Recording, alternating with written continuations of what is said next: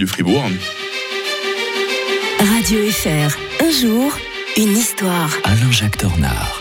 Mais c'est l'historien de Radio Fribourg qui nous rejoint comme tous les matins. Bonjour Alain-Jacques Tornard. Bonjour Mike. On va revenir en 17 janvier 1991 pour essayer de savoir euh, ce que cache la fameuse opération Tempête du désert. Souvenez-vous, en 1991, on ne parlait que de cela. hein. Eh oui, eh oui. En fait, euh, tout démarre un an plus tôt, euh, quand euh, après la chute du mur de Berlin, les Américains se disent, bah tiens, c'est le moment un petit peu de, de se remettre dans le Moyen-Orient, tout simplement. Ils ont d'ailleurs l'idée, l'arrière-pensée de créer euh, une base militaire. Mais pour tout ça, il y a quand même un petit problème, c'est qu'il y a Saddam Hussein euh, Mhm. qui est euh, qui, qui règne sur l'Irak. Bon, on lui doit beaucoup à Saddam Hussein, entre parenthèses. À ce moment-là, c'est qu'il avait quand même combattu pendant toute la décennie les Iraniens, ces fameux Iraniens qui étaient en pleine expansion avec les Mollahs, hein, vous vous souvenez, qui avaient pris le pouvoir à Téhéran. Et euh, lui se dit, euh, Saddam Hussein, qu'il aimerait bien sa petite récompense. hein. Puis il se souvient que le Koweït eh bien, faisait partie autrefois de même ensemble, euh,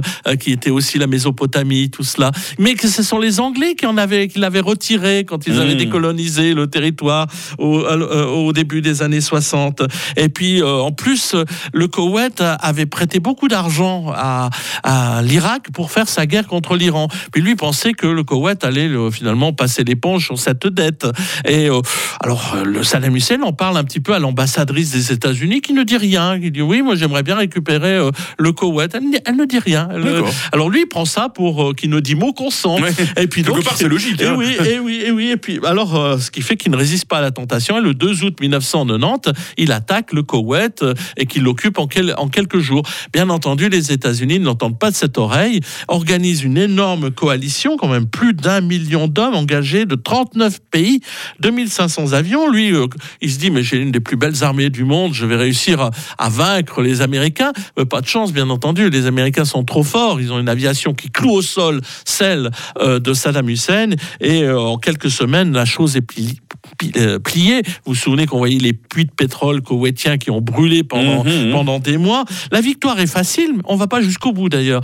Les, les États-Unis se gardent bien de faire que le régime s'effondre. Il faudra attendre encore plus, plus d'une dizaine d'années Mhm. après les événements de 2000, euh, de 2011 euh, pour que euh, de 2001 je veux dire pour que on ait une occasion de mettre enfin à, à bas le régime de Saddam Hussein et en fait on n'en est jamais vraiment sorti de ce pro- cette problématique parce qu'on a affaibli durablement un État qui servait beaucoup les intérêts de l'Occident à nouveau pour à cause des intérêts pétroliers tout Mhm. simplement Ouais. L'opération Tempête du désert aujourd'hui, d'une bataille à l'autre, serais-je tenté de dire, puisque demain, on évoquera, toujours en votre compagnie, Alain-Jacques Tornard, euh, la bataille des Ardennes. Cette fois, on va revenir durant la Seconde Guerre mondiale. Bonne journée, Alain-Jacques. bonne journée à tous Je vous parle français, évidemment, ce matin sur Radio Fribourg, mais de l'autre côté de la baie vitrée, il y a mes amis de Radio euh, Freiburg. Est-ce que vous trouvez que c'est simple, cette Suisse multilingue, ou est-ce que ce serait tellement pas plus simple qu'on parle tous la même langue, un peu comme un certain film hein, qui arrive euh, dans nos salles de cinéma, Ciao Ciao Bourbine?